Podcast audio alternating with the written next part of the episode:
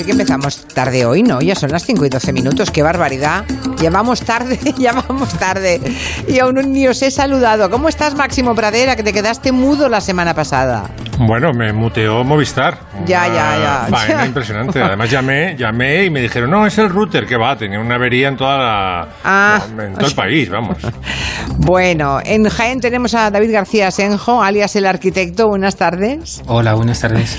En Barcelona, en su casa, Miki Otero. Que, Hola. ¿Qué tal? Buenas tardes. Buenas tardes. ¿Cómo van los nervios? Porque en septiembre publicas novela, ¿eh? Simón se llama. Sí, pues eh, bien, los nervios bien, de momento. Yo hasta que no la empiezo a leer la primera persona no me pongo nervioso. Ya, entonces que sí, ¿eh? cuando- Claro, que Cuando, veo cuando- a alguien leyéndola, sí que tengo el, el síndrome este de mirar por encima a ver si se sonríe, Ya, fiscalizar cada línea que lee. Eh, pero pero de se- momento estoy tranquilo. ¿Será tu mujer la que la lea primero o no? Bueno, sí, ya he leído ser. algo. Ah, ya he leído algo, vale, vale. ¿Se la has mandado a Simón el virólogo? No, todavía no. Igual lo puedo enva- enviar con una tarjetita. Gracias por la inspiración. Estaba escrita de antes de, de su irrupción en el firmamento mediático, pero, pero sí, encantado de enviársela, vamos. Nuria Torreblanca, muy buenas. Muy buenas. Bueno, hoy Máximo, como tiene hambre atrasada de micrófono, ¿verdad? Que empiece. Creo que hoy Mm. vas a hablar del anticristo que está entre nosotros, ¿no? Como mínimo Sí. en la playlist que has traído. Bueno, podría, podría incluso empezar hablando del vencejo, porque en esta semana que no me habéis tenido me he galleguizado, rescaté un vencejo de la acera, un Ah. Sí. apus Lo llevé al centro Grefa de recuperación de fauna autóctona y ahora puedo dar conferencias sobre el vencejo. ¿Sabéis que duerme eh, en vuelo? A 2.000 metros. Sí, yo aquí- me lo sé. No, no. Claro, perdona, es que Quintanilla tiene una banda sonora de del mejor ornitólogo, porque tenemos a Gallego y por tanto lo sabemos todo, míralo, el vencejo. es impresionante. Sí, sí. ¿Y dónde te lo encontraste, Pues- Máximo? Pues en una acera, es que eh, los, los polluelos... ¿Pero en Madrid? eh, sí, sí, sí. Ay, pobre. Ay, pobrecito. Sí, sí. Ya. Cae muy, pero no- cuando fui al centro, a este centro Grefa, que por cierto está al lado de mi casa, era una cadencia de dos vencejos por minuto. O sea, llegué, llegué yo y al cabo de un minuto llegaba otra pa- una pareja de dos, un, dos- un matrimonio, eh, con otra una caja con vencejos. O sea, era constante la aportación de vencejos que se está, porque claro, hizo una canícula muy grande el otro día en Madrid. Pobrecitos. Y los polluelos no soportan el calor, creen que ya saben volar, se lanzan, se pegan unos leñazos contra la acera impresionantes y como tienen las patucas, la, la llaman la, Me parece que lo llaman la golondrina sin pies o sin patas, porque no tienen apenas. No tienen pulgar. Entonces no pueden, no pueden levantarse bien del suelo. No, no, hay que lanzarlos, ¿no? Sí. Vaya por Dios. Bueno, eh, cuéntanos, a ver, ¿qué música nos has preparado? Venga, Bueno, es espero que, sea buena. Eh, Sí, bueno, sabéis que con el con la pandemia ha vuelto el demonio, que va y viene. claro. En, el, en el 99, ¿os acordáis que Juan Pablo II lo dijo que no existía, que el infierno que no existía como sitio físico, por tanto el demonio tampoco era una persona así con cuernos y rabo, ¿no? Luego vino Benedicto XVI y dijo que era una broma de Juan Pablo II, hombre, que sí existe. Y así va yendo y viniendo. Entonces ahora vuelto eh, de la mano del opusino Jorge Fernández Díaz, del cardenal Cañizares y de José Luis Mendoza, el presidente de la Universidad Católica de Murcia. He hecho un, un- un compactado de declaraciones sobre anunciando que ha llegado el demonio. Benedicto XVI me dijo lo siguiente, mire, el diablo quiere destruir España. las fuerzas oscuras del mal. En cada generación aparece el anticristo y aquellos que le sirven, esclavos y servidores de Satanás. No les tengáis miedo. que el demonio está intentando a la humanidad. Porque el demonio existe en plena pandemia. Nos encontramos con la dolorosísima noticia de que una de las vacunas se fabrica a base de células de fetos abortados. Qué barbaridad. Pues sí, bueno, doctor. siempre, siempre la comedia es verdad, es porque evidentemente a veces se utilizan células, pero vamos, él lo da a entender como que es una máquina de picar carne. Sí. Es decir, que entra un Lo contamos, una- eh, con los malditos lo contamos con todo lujo de detalles. Pues nada, no me explayo más. Eh, Lo que voy a hacer ahora es acojonaros. Vale. ¿Cuál es la eh, música más espeluznante que conocemos? Diréis, tal vez la del exorcista. Y yo digo, no, porque esa música preexistía la película. Es decir, se enamoró William Friedkin al oír Tubular Bells y dijo, esta música tan misteriosa para mí. Pero no nació con vocación diabólica. En cambio, La semilla del diablo, vamos a escuchar la, la escena eh, y luego la música la nana terrible de la semilla del diablo, en que una mujer de la secta satánica está acuna- acunando muy fuerte al niño luciferino, y Mia Farrow le dice que claro, que está llorando porque la acuna lo bestia. Get away from here. Roman! You're rocking him too fast. Sit down. Get her out of here. Put her where she You're belongs. rocking him too fast. That's why he's crying.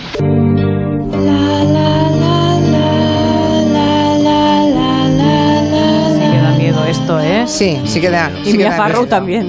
Sí. Esto es horrible. Además, yo creo que canta Mia Farro, ¿no? A ver. Que mira, esto no, no he hecho los deberes. No me he enterado de si era Mia Farro. Yo apostaría que sí. Sí, puede que sea ella, sí. Sí. Si esta nana es terrible, ¿eh? Esto es lo. Teniendo más datos de Mia Farrow, de cómo es realmente, da más pues, miedo. da más miedo. Mucho miedo, realmente. Claro, ¿por qué da miedo? Porque es un poco la, la bruja de Hansel y Gretel, es decir, es una música que invita a confiarte, ¿no? Ven, que no te voy a hacer nada, niña, acércate, como la casita de chocolate, ¿no? Que eso es- da más Sí. miedo que si directamente es la, la bruja, Claro. bruja, ¿no? Eh, por, por eso nos aterra tanto esta música, porque es como, soy, soy inocuo, soy inofensiva. Sí. ¿Sabes? Es la candidez de la música la que te Sí, inquieta, es el ¿no? engaño, el engaño de Satanás, que se disfraza de, de mujer eh, buena y eso con eh, cuida- cuidadora de niño y re- realmente es una bruja. Bueno, y lo último da más miedo todavía que la Ahí. Otra Oh, vez. hablo que cree en el Ahora, cinco- en ahora, el espera, cinco- espera. Rebobina, que te hemos perdido 10 segundos. A ver.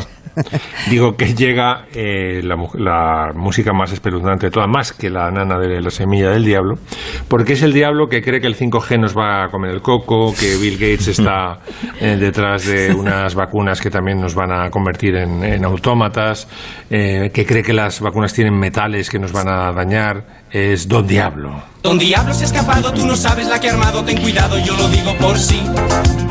Anda por rincones y se esconde en los cajones de la presa que decida conseguir. Seguir. Confirmado, ¿eh? Es Mia Farrow la que está cantando, Sí, sí. sí, la sí, me nana. sonaba, me sí, sí, sí. Lo cual, como decía Miki, efectivamente da mucho más miedo que si la cantara una cantante profesional. ¿no? ya sabemos lo que hay detrás de Mia Farro y no nos gusta. Te acaba en un dispar.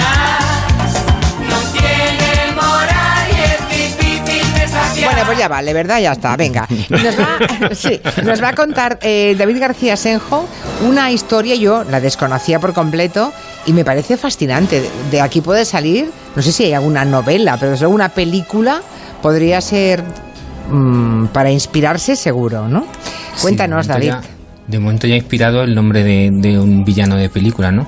Eh, se hace de vez en cuando la pregunta de qué es mejor, si vivir en un edificio bueno pero feo con vistas a uno bonito o vivir en otro peor que tenga que tenga buenas vistas. Atención a la pregunta. bueno, Yo se la quiero, se la quiero trasladar a los oyentes. ¿Ustedes qué, prefi- Eso. qué prefieren? ¿Vivir en un edificio, eh, un buen edificio, pero que es feo? Pero que en cambio cuando sale usted a la terraza o al balcón o a la ventana tiene las vistas de un edificio bien bonito o al revés, preferiría vivir en otro edificio peor pero mm, que tenga buenas vistas, ¿no? buenas vistas. Vale, a ver que porque yo estoy pensando, hay lugares, por ejemplo, en la Barcelona de, de los años 70 se tiraron edificios históricos maravillosos y construyeron auténticas cacas, o sea, una cosa tremenda. Y ves eh, edificio modernista y al lado una mierda de, de- de- de cristal o de con unos balcones horrendos, con bueno, horrible.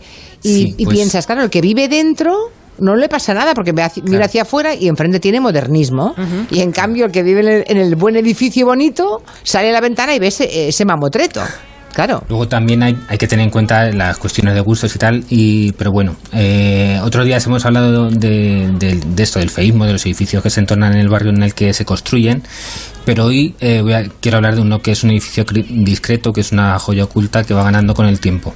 Entonces, eh, en el último premio Pritzker, el jurado destacó de las arquitectas que lo ganaron que su arquitectura era una buena vecina de su entorno. Y, o sea, que, es decir, que el edificio mejoraba el entorno, ¿no? Y hoy vamos a hablar de la historia de un vecino que Sí. tenía que prefería tener buenas vistas a, a, ten- a vivir en, o sea, a tener vistas malas viviendo en un edificio mejor, ¿no?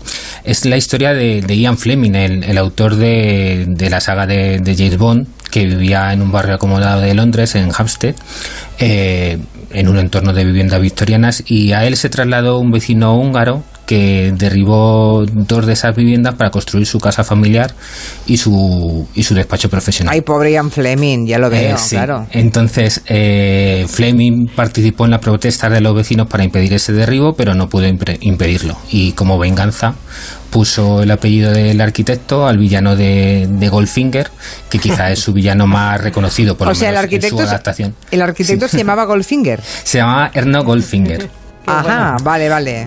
Qué curioso. Entonces era un arquitecto húngaro que, bueno se ha ido desplazando hacia hacia primero a Viena, luego París y cuando él era judío, entonces cuando empezó la el, ascenso de, los nazis en Alemania, pues prefirió trasladarse a Gran Bretaña y allí construyó su primera su primera obra fue esta de del entorno de, de la casa de Ian Fleming.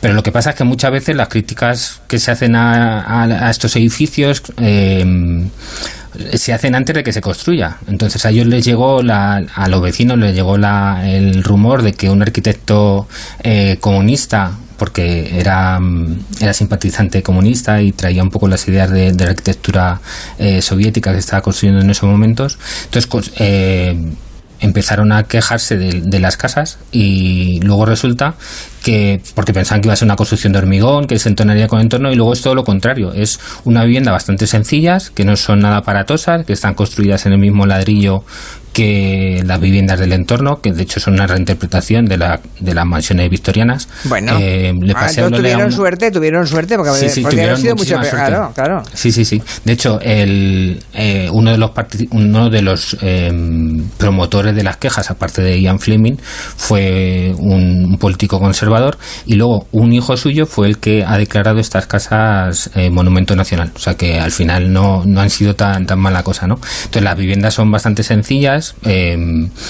contrastan con la arquitectura que luego sí construyó el autor, además en el entorno, eh, con torres brutalistas de hormigón, mm, que destacan mucho más en, entre los edificios bajitos, pero esta eh, es una, una construcción bastante sencilla, incluso las torres brutalistas han, sido catalogadas como patrimonio y al aumentar como patrimonio, o sea, al, al ser catalogada como patrimonio han visto aumentado su valor.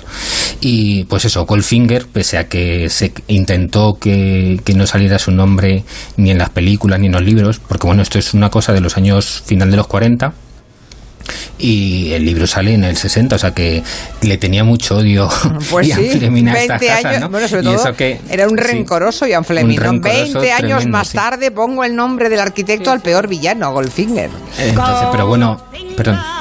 Entonces, este Goldfinger era un gran arquitecto y diseñaba con mucho cuidado todos los detalles de sus edificios y lograba eh, una arquitectura de mucha calidad, pero casi sin ornamentos. Que Él pensaba en una arquitectura en la que él pudiera vivir y sentirse a gusto en ella. De hecho, vivía en algunos de esos edificios, como este, por ejemplo. Y una de las cosas muy curiosas de, de esta casa, le pasé a Blole unas fotos por si las podemos subir a Twitter, eh, que son las ventanas. Las ventanas eh, están diseñadas para cada tipo de, de dependencia. Las plantas bajas es donde se pensaba pues más la- las estancias como el salón o incluso el despacho profesional. Entonces son ventanas eh, fijas, sin casi ningún hueco abierto. Y las ventanas de los dormitorios son más pequeñas, una escala más doméstica, que sí se asemeja a la de las viviendas del, del entorno. Y una cosa que tiene la obra de Goldfinger es que no eh, ha empezado a ser apreciada hace poco. Eh, por ejemplo, el príncipe Carlos odia la arquitectura moderna. De hecho, decía que la que ellos que la Luftwaffe había tirado muchos barrios de Londres y que, pero eh, no había construido los horrores que luego habíamos construido los arquitectos. Y pero con el tiempo colaboradores de Goldfinger llegaron a, a defender su obra y ahora está catalogada como, como una obra estupenda. Y también quería destacar que muchas veces eh, se han hecho críticas de edificios que luego han sido consideradas obras maestras. Por ejemplo, cuando se construyó la pedrera de Gaudí, Uy, sí. los vecinos del entorno decían que era un horror, Sí, sí. que iba a quitar el valor a- al ensanche, que, que no podía ser una casa tan horrorosa y ahora es seguramente uno de los, mo- de los monumentos más visitados de toda España. Más ¿no? bonito, sí, sí, sí. ¿Qué catetos Sí. podemos llegar a ser, eh? Sí. Eh, pues sí. Bueno, a ver, De en hecho- este caso porque salió Goldfinger y, Ya, lo- claro. y la construcción Sí, sí. era, era eran muy buenas construcciones y bonitas. Sí, sí. Pero yo hablo de esas construcciones terribles que se hicieron en los años, en el desarrollismo español, Sí. ¿eh? Eh, a finales de los 60, sobre todo durante todos los años 70. Destrozamos las ciudades. Por ejemplo, en Plaza, Ahora- en Plaza Cataluña, por ejemplo, los edificios son maravillosos, salvo uno en el que están esos grandes almacenes, que no tienen la culpa los actuales propietarios del corte inglés de que en su momento, quien fuera, derrumbase el edificio que había ahí, que debía ser tan maravilloso como cualquiera del resto que rodea la Plaza Cataluña, para construir pues un mamotreto de color gris feísimo. Ahí había, en es- esa manzana, seguro que estaba ocupada por edificios maravillosos, Sí, sí. como el resto, ¿no? ¿Cómo es posible que- alguien lo tirase al suelo eso? Pues lo que tú decías, el desarrollismo que buscaba el beneficio Ya, ya. rápido y muy inmediato y no había, a partir de los años 70 sí se empezó a, a considerar todo eso y a empezar a tener muchísimo más cuidado Claro. en, en cómo se construía, cómo se respetaba el entorno y demás.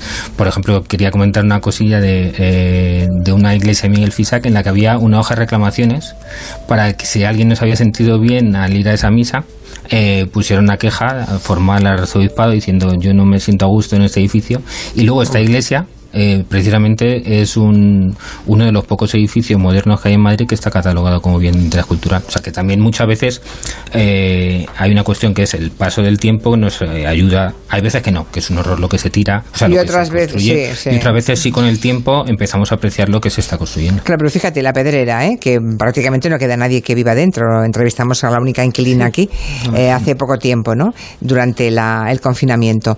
Claro, tú vives en la pedrera y la disfrutas. Si vives dentro de la pedrera, cuando sales, ves otros edificios que no son la pedrera. ¿Quién lo disfruta más, el que vive dentro o el que vive enfrente? Tiene la vista delante. es- Claro. lo que es la- turistas haciendo cola, además. Ya. También. Debe ser muy incómodo. Claro, Sí. bueno, sí, por descontado, eso nos decía Sí, aquella señora. Pero bueno, que la pregunta que hemos hecho es esa, ¿no? Vivir en un lugar maravilloso que cuando sales tú no lo ves, solamente cuando te diriges a tu casa y vuelves y tal, o vivir enfrente de un lugar maravilloso. Vale, ahí está la pregunta, una pausa. De 3 a 7, Gelo, con Julia Otero. Si buscas un coche que te ayude a abrir el portón del maletero simplemente con un sutil movimiento del pie, encuentras muchos. Pero si buscas un seguro que siempre te ayude, posiblemente solo encuentres uno. Línea Directa te ofrece ahora un seguro de coche que puedes pagar mes a mes y desde solo 14 euros al mes. Línea Directa te ayuda. 917-700-700. 917-700-700. O consulta condiciones en lineadirecta.com. A ver esa foto, decir patata. ¡Hijolusa! Es que decir patata es decir hijolusa. Valde Picones, la huerta de Doña Rogelia, la granja de José Luis, patatas premium o patatas baby pat para microondas. Todas ellas de gran calidad. Patatas hijolusa. El reto de comer bien cada día. En CEPSA queremos ayudarte a que estés protegido. Por eso, si vienes a nuestras estaciones de servicio, puedes llevarte una llave anticontacto para pulsar botones y abrir puertas de manera segura. Solo por realizar una compra de 10 euros en nuestras tiendas. Infórmate en cepsa.es y descubre cómo conseguir la llave anticontacto. CEPSA, tu mundo más eficiente. Cuando juegas al cupón diario y a la paga de la 11, ayudas a que miles de personas con discapacidad también puedan ser campeones. Cuando dices miles de personas, ¿de cuántas personas hablamos exactamente? Pues, no sé, si quieres te lo miro. Deberíamos tener el número exacto. ¿No puedes darme una horquilla? Más de 70.000 y menos de 100.000. Ah, pues está muy bien. Cupón diario y la paga de la 11. Cuando juegas tú, jugamos todos. Juega responsablemente y solo si eres mayor de edad. En MediaMark estamos encantados de darte un descuento directo. Ahórrate 25, 100, 200 y hasta 400 euros en tu compra con un descuento directo. ¡Corre y ahorra ya! Solo hasta el lunes en tu tienda y en MediaMark.es. Y de repente todo se detuvo, incluidos los sueños. Pero ha llegado el momento de volver, y con Renfe queremos que lo hagas de la manera más segura. Nuestros protocolos higiénicos sanitarios certificados por AENOR garantizan un espacio seguro para viajar y fiable. Durante el estado de alarma, Renfe ha devuelto cerca de un millón de billetes, una cantidad cercana a 38 millones de euros. Vuelve a soñar, vuelve a viajar. Renfe, Ministerio de Transportes, Movilidad y Agenda Urbana. Ahora que podemos abrir de nuevo, seguro que volveremos a coger los mejores recuerdos. Es cierto que el tiempo ha pasado muy lento, pero seguimos buscando la magia en cada momento. Disfrutar no debería ser un problema. Las buenas historias siempre vuelven. Galicia vuelve. ¿Estás nervioso, irritable o desanimado? Tranquilo, toma Ansiomed. Ansiomed con triptófano, lúpulo y vitaminas del grupo B contribuye al funcionamiento normal del sistema nervioso. Ansiomed, consulta a tu farmacéutico o dietista. En casa dormimos, comemos, nos vestimos y además juntos, jugando en familia, entrenamos habilidades y aprendemos normas. En casa jugamos todos y así compartimos valores mientras nos divertimos. Fundación A3 Media y tú, juntos por la educación.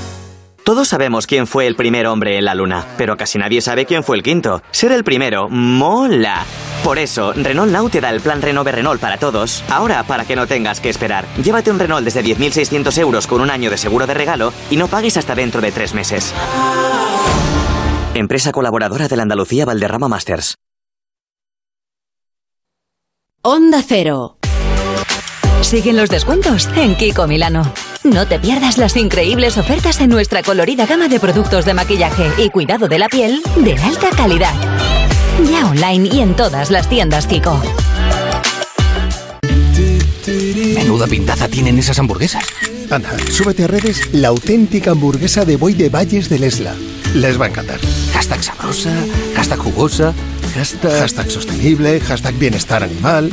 Que no solo cuidan el producto, que también... Hamburguesa Valles del Esla. Auténtica carne de buey. ¿Reformar el baño? Cambio Hogar. ¿Reformar la casa? Cambio Hogar. ¿Reformar el local? Cambio Hogar. ¿Reformas en la oficina? Cambio Hogar. Si tienes un espacio que reformar, pide presupuesto sin compromiso entrando en cambiohogar.com o escribiendo a info arroba cambiohogar.com. Cambio Hogar. Cambia de hogar sin cambiar de lugar. Vive este verano una experiencia única en Marbella. Puente Romano Beach Resort abre el 2 de julio. Considerado como el mejor hotel gastronómico por Conde Nast Traveler en 2019, ofrece 15 de los mejores restaurantes de Marbella. No te lo puedes perder. Reserva en puenterromano.com o en el 952 820900 y cancela sin coste hasta 48 horas antes en la mayoría de nuestras habitaciones. Si tu objetivo es volver a tener pelo, ahora lo puedes conseguir en Insparia, la clínica de Cristiano Ronaldo. Insparia ha demostrado ser la clínica líder en trasplantes capilares, realizando más de 400 cirugías en los últimos tres meses, con el máximo número de unidades foliculares garantizadas. Llama al 900-622-150 o entra en insparia.es y pide tu consulta gratuita. Cerrar los ojos y dejar que tus dedos escriban el guion de tu nueva historia. Volver y reconquistar Madrid y todos esos lugares secretos que tú y yo sabemos. Ya es el momento de que tu nueva historia se haga realidad. Donde renacen las historias. La Vaguada, el corazón de Madrid. ¿Llevas mucho tiempo viendo el mismo salón, el mismo dormitorio? Renueva ya tu hogar y ven a Muebles a Dama. Cumplimos con todas las normas de seguridad para que vengas a disfrutar de nuestra calidad de siempre. Transporte y montaje gratuitos y la mejor financiación. Entra en mueblesadama.com o ven a la calle General Ricardo 190. Los hábitos de compra de los usuarios están cambiando y la tendencia continuará. Evitaremos las grandes aglomeraciones y priorizaremos las compras online. Adapta tu empresa a las nuevas necesidades con un e-commerce. En Anexia Tecnología somos especialistas en el desarrollo y optimización de tiendas online. Ofrecemos soluciones a medida trabajando con distintas plataformas y adaptándonos a tu presupuesto. Visítanos en anexia.es y solicítanos más información. Anexia Tecnologías, tu partner tecnológico. Onda Cero Madrid, 98.0 FM.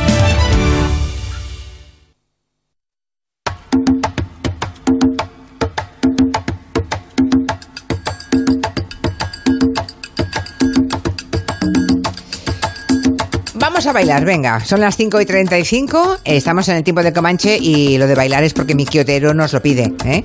Quiere mm, hablarnos de bailes, ¿no? Al menos hay que imaginarlos. Todos a bailar ahora. Vamos a bailar, venga. Esta, con esta música no es que se pueda bailar muy bien, ¿eh? Esta es Bueno. difícil. Bueno, esto sí, pero lo que sale. Un poco tribal. Un poco tribal, hoguera india, ¿verdad? Y vale, vale. No, pero yo, yo os quería comentar, pues, si os fijáis, que, que siempre que sale un baile nuevo, sea el que sea, toda la generación anterior dice, esto no es bailar. Claro. Esto no es Antes- bailar, esto no es música. Para antes sí música que la de antes, claro, Exacto, de tal modo que parece que en Atapuerca fueron unos bailarines increíbles, ¿no? O sea, como yendo hacia atrás, ¿no? Pero quizá la frase por fin haya tomado sentido estos meses con, la, con toda la crisis del, del COVID, ¿no? No sé si recordáis en las primeras semanas cuando se empezaron a organizar fiestas al aire libre en Alemania, que la- los bailarines estaban dentro de coches, de tal modo que la forma de bailar era dar bocinazos y ráfagas de luces, y esa era la forma de bailar, ¿no? Y semanas después empezaron a abrir las primeras eh, discotecas en Holanda y vimos imágenes de gente bailando en sillas, que es un poco lo que hacemos en el Comanche a veces, que nos movemos Claro, mucho, pero ma- qué muy contenidos, sin, sin movernos. Y ahora por fin ya se saben un poco los protocolos que se seguirán aquí en España, según las comunidades autónomas, ¿no? Y por ejemplo en Cataluña, la Generalitat dijo hace unas horas antes de San Joan, de hecho, eh, explicó que para, para bailar en grupo había que registrarse antes demostrando que, que te- que conocías a los otros bailarines, de tal modo que, que quedan prohibidos los bailes con desconocidos y que había que hacerlo con mascarilla y a metro y medio, con lo cual Ah. el baile ya se va eh, complicando y algo, digamos, una noticia nefasta para la historia de la humanidad y su avance es que queda abolida la, la conga durante un tiempo, porque... porque Perdona, es eso, lo- el- el- perdona, eso ha vuelto la civilización. Yo siempre estaré muy a favor de los bailes absurdos y el- la conga sería como el máximo exponente de, de- de La conga es un horror. Pero la conga es peligrosa, Miki, porque vas. eh, no, no le echas el aire en la cara, ¿no? Eh, claro. Exacto. Esa es mi defensa ante el, aboga- ante el juez, sería mi defensa de la conga en estos momentos. Vas por detrás, no expones directamente. Lo que pasa es que otra cosa es que la conga llega en un, en un momento de ebriedad, en un clímax de ebriedad, la gente va a borrarse y entonces grita y puede haber un poco de tránsito de saliva, ¿no? Pero bueno, estamos en esta época como de baile de mascarillas, ¿no? Y es un buen momento quizá para, para explicar eh, todos los bailes que en su momento fueron vistos como ridículos o como muy polémicos, ¿no? Y, y nos vamos muy atrás, nos vamos a mediados del siglo XVI, por ejemplo, cuando una danza que venía de, lo- de los campesinos de la Provenza eh, llega a los salones, llega a la, a la corte y se, se arma un, un escándalo tipo lambada. O sea, era como la lambada en ese momento, ¿no? Que sería el que se llamaba el baile de la volta, ¿no? Que le gustaba mucho cuando llega a Inglaterra a Isabel I de Inglaterra, que como sabéis, bueno, es- ella se apodaba la reina virgen, pero dime de lo que presumes, es decir, que tenía como sus líos siempre, era muy provocadora.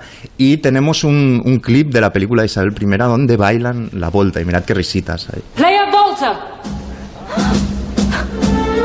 I see you in private? In private. Have you forgot, my lord? I am queen now. ¿Veis estos jadeos, estas risitas? Es porque el baile de la volta era, eh, que me corrija Máximo si me equivoco, pero era, bueno, la vuelta viene de hacer volar a la mujer, ¿no? Entonces el hombre ponía una mano en la cintura, la otra mano por dentro del corsé, la rodilla por debajo del pompis de la Qué señora. Madre y entonces la hacía saltar y daban la, hacía volar a la mujer y daban toda la vuelta. Entonces, claro, se armó un- unos líos, a- ya te digo, como twerking o como, como Ya, ya, ya, lambada ya. O, o etcétera, etcétera. ¿no? Pero cada genera- otra- Sí, pero cada generación cree que inventa eso. Hay otra del 16 que, que es la famosa chacona. Que Mm. no sabéis la cantidad de escritos mm, hablando de lo pecaminosa que era. Y tú escuchas, claro, luego la chacona estilizada del 18. Fíjate, chacona, por ejemplo, es lo de Händel de Barry Lyndon. Chan, chan, cha, chan, chan. Dices, eso es pecaminoso, oye, vamos, menos lobos, ¿sabes? Pero efectivamente hay bailes absurdos que caen en desgracia por pecaminosos y resulta que son más castos, vamos, que, que el casto José. O, o imagínate, vamos al siguiente que sería lo que nosotros ahora entenderíamos que es un baile muy, muy y muy formal, que sería el vals, ¿no? Que en el momento también hubo un montón de... eh, digamos que el vals introduce cuando gana peso también la burguesía y ya se, se instala y hay más libertad para bailar, ¿no? No tiene como los movimientos estudiados del minuet, de la contradanza, ¿no? Y ya desde el principio se, se ve como un, como un acto, digamos, de, de libertad bailar el, eh, el vals, ¿no? Y ya genera eso, eh, eh, el, el mismo escándalo que el rock and roll o el twerking, digamos, ¿no? Yo, yo si queréis, escuchamos el Danubio, el Danubio azul de Strauss, y os leo una reacción. A ver. El vals echará a perder a toda joven honesta que lo ejecute. Una joven dama, ligeramente vestida, se arroja en brazos de otro joven que la estrecha contra su pecho y la conquista de forma tan precipitada que no puede impedir que su corazón lata desaforadamente y que la cabeza empiece a darle vueltas. Tal es el efecto del vals. Wow, ¿quién escribió eso? Esto lo escribió eh, la institutriz en, en 1818, la institutriz del, del futuro rey de Francia. Imagínate, no, no, no fue una que pasaba por ahí. Que viene a su vez, Mickey, del Lander, que es lo que se bailan eh, Julie Andrews y el capitán Von Trapp en Hombre. Sonrisas y Lágrimas. O sea, Von Ya Trapp ha se liga a. Julian, a Julie Andrews, ya salió, sí. Estamos a dos pasos de, de- de- de sonrisas y lágrimas siempre. Julie- eh, el capitán Von Trapp se liga a Julie Andrews con un Lander, que es el proto, el proto vals. Vale, seguimos, va. Bueno, luego viene el cancán, escandaloso, a finales del eso 19. El tango, el tango, 1923. El cancán ya es descomunión. Hombre, es que, claro, el tango sí que es pecaminoso. claro. Una danza de vaqueros, proxenetas y prostitutas, se decía.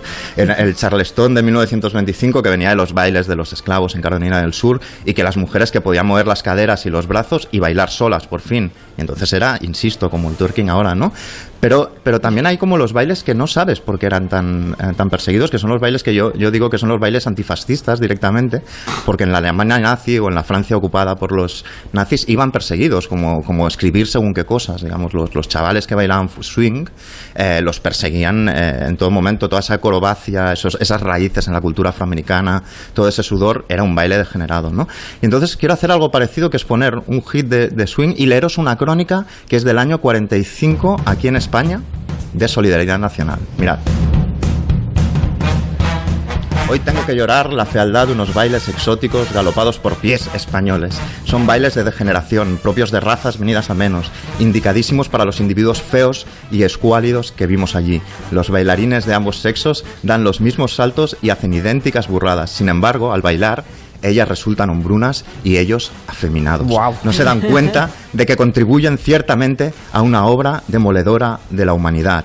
Y luego dice, y conste que mi temperamento no es puritano, ni mi misión la de moralista. ¡Guau! y esto por bailar música como esta. Por bailar swing en, Bar- en la Barcelona del año 45. Por bailar swing, qué barbaridad.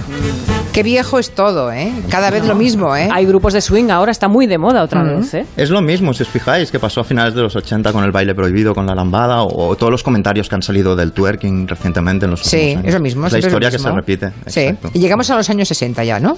Sí, si quieres, la- lo último que podríamos comentar es los años 60, que es el momento del baile estúpido y por lo tanto fresco y feliz por antonomasia, donde cualquier canción que saliera llevaba un eh, baile asociado, ¿no? Y de hecho había canciones que hacían listas eh, de bailes, como lo del Chiquilicuatre, que hacía una lista de bailes, por lo mismo, pero en bonito. Por ejemplo, esta, Richard Temple. You know, dancing is a part of life. It's one of the thrills of young America. And young America has been responsible for setting most of the world's dance craze. We did the twist, the monkey, Yeah. the duck,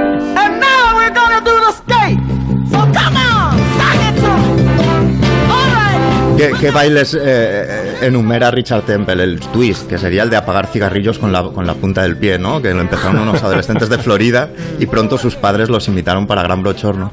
Está el Locomotion, por ejemplo, que era ponerse en fila y hacer el gesto de una máquina locomotora de tren, o también se puede leer de otra forma ese, ese, ese gesto. Está el Mashed Potatos, está de Swim, el nadador, que era nadar a crawl, luego nadar a braza, luego nadar hacia atrás y luego pinzarte la nariz y, ir, y, y sumergirte en la piscina y volver a salir, ¿no? Cada canción, o el autoestopista de Hitchhike, ¿no? Cada canción tenía eh, su baile chorra asociado Miki. y es una época de felicidad. Y, y aquí en ¿eh? España Locomotion lo hicieron el consorcio con el chucuchú del tren, ¿no? Fue la chucuchú versión española de... Exacto, totalmente. Totalmente.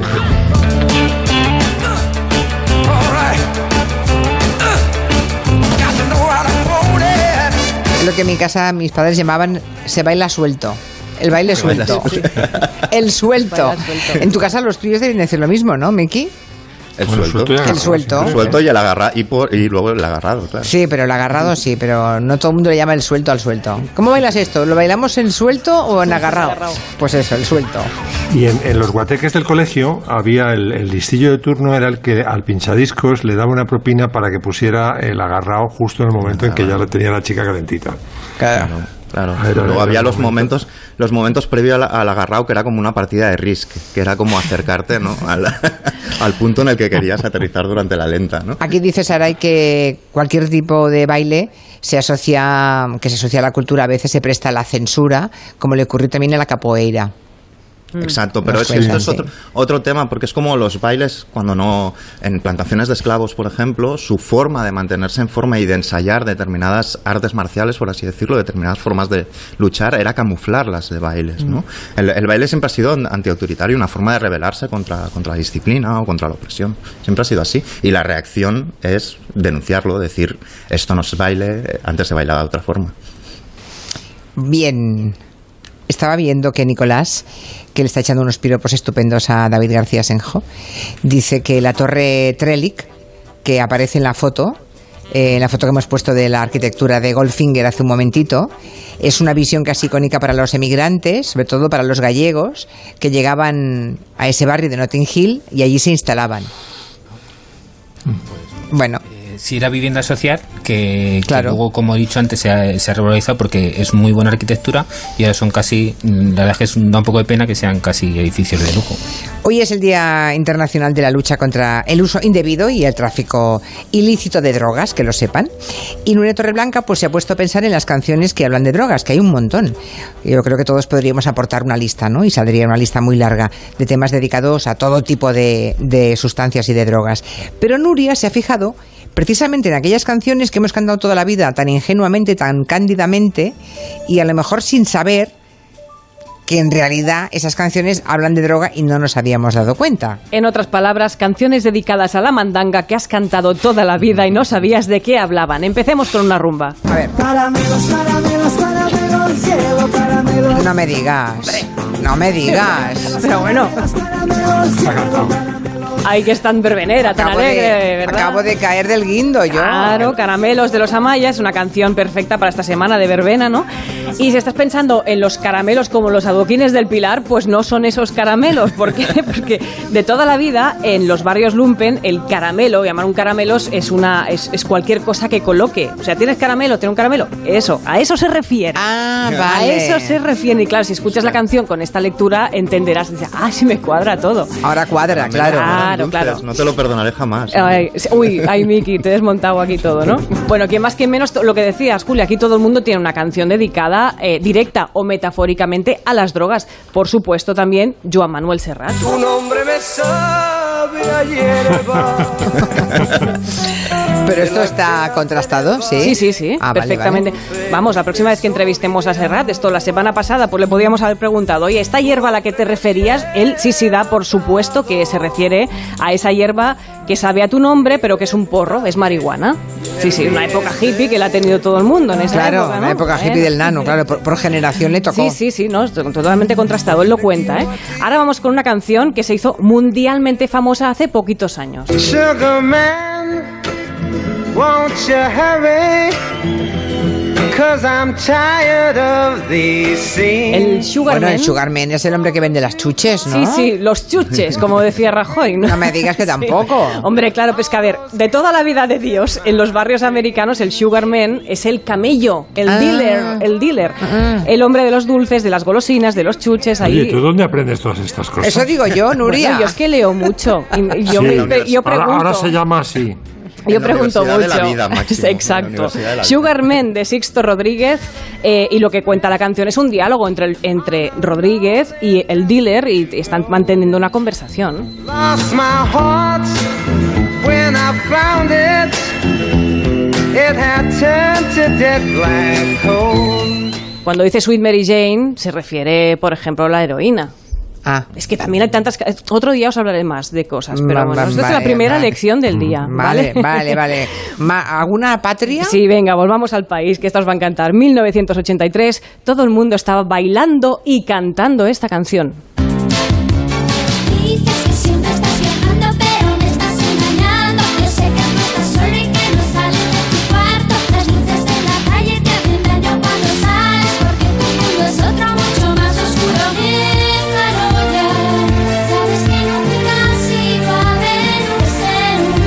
Barco a Venus, de Un barco a. Venus, Sí, pues es una, sí, sí. una metáfora poética, ¿no? Claro, bueno, toda la enumeración que canta Ana Torroja al principio de la canción dice que te metes en el cuarto, que no sales de tu cuarto, que no sé, claro, son todos los síntomas que tiene un yonki. Eh, De hecho, la canción se iba a llamar yonki y es también abiertamente reconocido por ellos. Pero claro, cuando te has criado escuchando a Mecano, yo, por ejemplo, era pequeña y yo pensaba el barco a Venus y me imaginaba, pues bueno, un tío ahí, ay, volando. Y Bueno, hasta que no fue un poco más mayor. lo de Peter Pan, ¿no? Que mira al cielo y convierte el barco, Y, ay, qué claro. bonito, qué bonito. Pues ahí estaba la canción, ¿no? Vaya, hombre. Y ahora vamos a acabar con una canción que no esconde absolutamente nada. Vamos a darle el toque de humor, pero es que es, es fantástica. Se refiere a la cocaína porque además es que se titula así, cocaína. Y habla de eso, del perico, de la fariña, de la merca.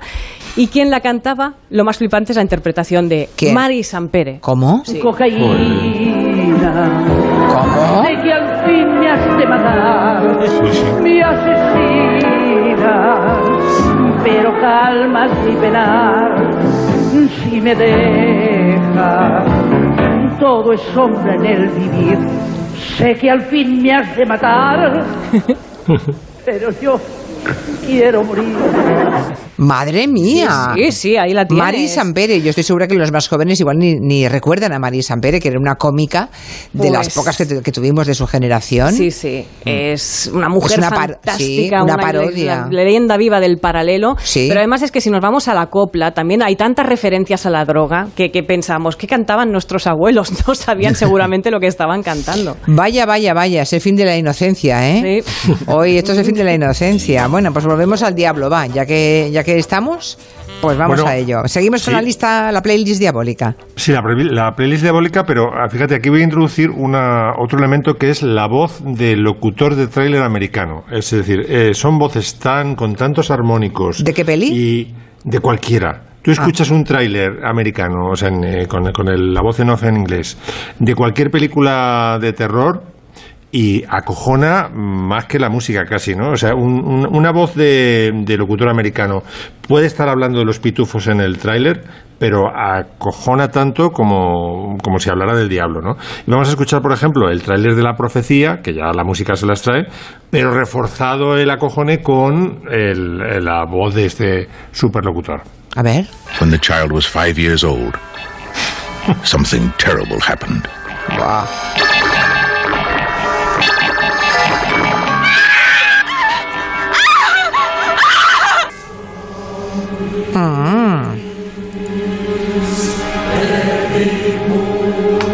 Y este es el ave Satan de Jerry Goldsmith, que es el único Oscar que recibió el pobre, el, el pobre Jerry Goldsmith, que se merece más de uno y más, se merecía más de uno y más de dos, porque bueno, hizo bandas sonoras increíbles, El planeta de los simios, eh, no sé, es un, es un histórico.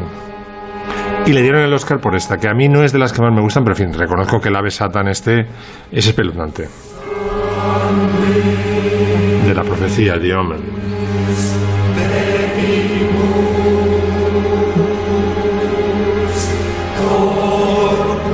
Pues sí, da yuyu, sí. Sí. Otra Bueno, más puede, para seguir. puede haber puede haber músicas maléficas, aunque la película no sea estrictamente de terror, cuando el compositor es muy bueno, por ejemplo, cuando la estrella de la muerte eh, está a punto de destruir Tatooine y en fin todas la- los- las naves de la Alianza Rebelde, suena una música terrible que está inspirada, vamos a ser benévolos, en los planetas de Gustav Holst. Vamos a escuchar las dos.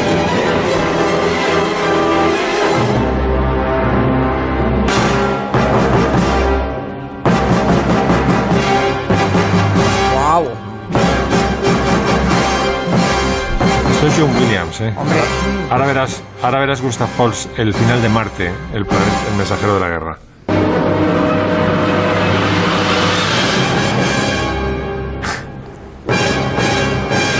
Pues es lo mismo, ¿no? Es lo mismo.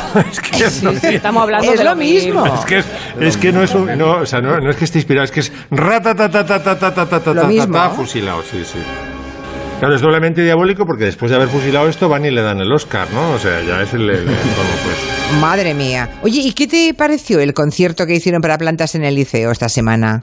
Bueno, pues me parece que como raro, como raro, raro la experiencia, bueno, es, eh, está, es curiosa, pero yo creo que se equivocaron en la selección de la obra, fíjate, porque eligieron las Crisantemi. plantas. No, las plantas, no, supongo que las pondría Marta Ferrusola, ¿no? Como todo en Barcelona durante una Ya no, ya no. Hubo un Ah, ya tiempo, no. hubo un tiempo que, Que toda, que que Cataluña, hicieran, sí, sí. cualquier planta que había en un organismo público en Cataluña lo ponía la señora Ferresola, pero ya no.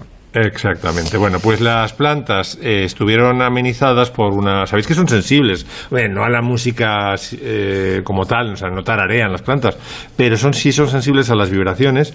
Y entonces hay distintas eh, vibraciones de la música que les pueden recordar, recordar al agua, a cómo mm, vibra el agua y tal. Y sabéis que cuando escuchan agua vibrar las plantas, las tías, las muy zorras, extienden las raíces por abajo y se van aproximando al agua porque han, han detectado la vibración en el terreno, ¿no? Bueno, les pusieron Crisantemi, que es una, una música muy bonita de Puccini, pero es muy deprimente, hasta es una elegía. Hasta para las plantas. Sí, hasta para las plantas. La- a ver, las plantas, de- eh, queridos comancheros, las plantas necesitan luz y se habla siempre de una música luminosa y una música oscura y tenebrosa, ¿no? Bueno, pues esto es de lo más mm, ominoso que puede haber. Yo creo que no estaba mm, indicado.